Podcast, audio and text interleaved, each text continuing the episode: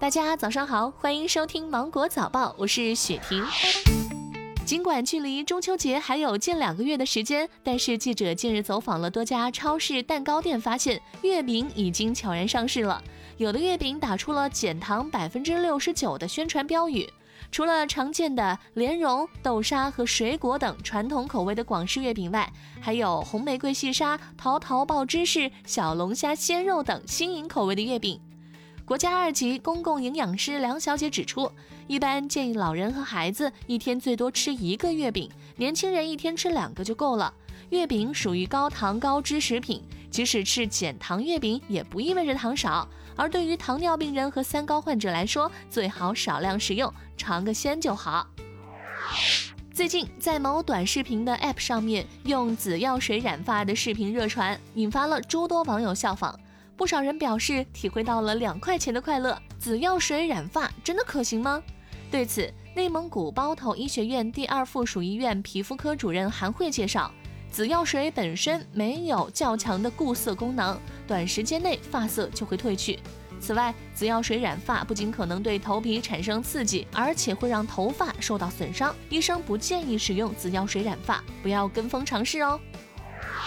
近日，教育部发布通知提醒，在填报志愿的时候，大家要做到：首先查官网官微，查询核实具有高考招生资格的高校名单；再者查代码，经教育部备案的高校都有报考代码和专业代码，查不到的都是虚假大学。然后要看分数，教育部提醒，交钱即上学都是招摇撞骗。最后呢，平常心，高考无捷径。教育部再次提醒广大的考生与家长，不要相信任何走捷径、低分上名校的谎言。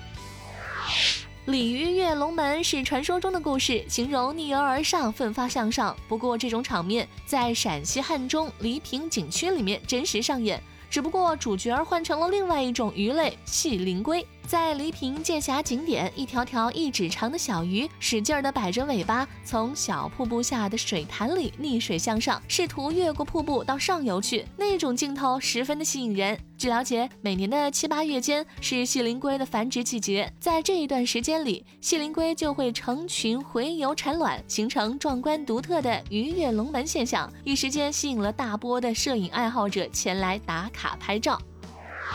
全球老龄化日益加剧，阿尔兹海默病的发病率也呈现了递增的趋势。二零一九年，国际阿尔兹海默病协会估计，全球有超过五千万包括阿尔兹海默病在内的痴呆症患者。到二零五零年，这个数字将达到一点五二亿，也就是每三秒就会新增一名患者。而这其中，中国的患者数量不仅位居世界第一，增速也是全球最快的国家之一。但我国阿尔兹海默病患者的就诊率只有百分之二十五到二十六，真正接受规范化治疗的患者只有百分之二十左右。在福建工作的吴先生是一位镜面人，他的心脏位置左右对调，犹如镜中影像，发病率是百万分之一。近日，中南大学湘雅二医院心血管外科刘立明教授团队为吴先生进行了迷宫手术。该台手术既是世界首例，也是 3D 打印技术首次应用其中。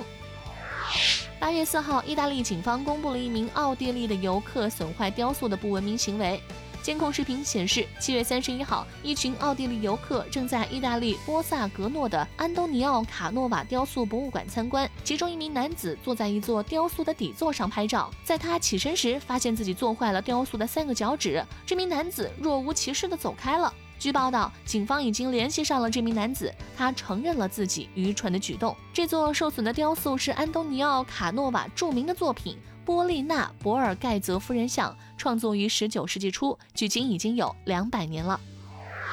今天的新闻就到这里，我是精英九五电台的雪婷，祝你度过美好的一天，拜拜。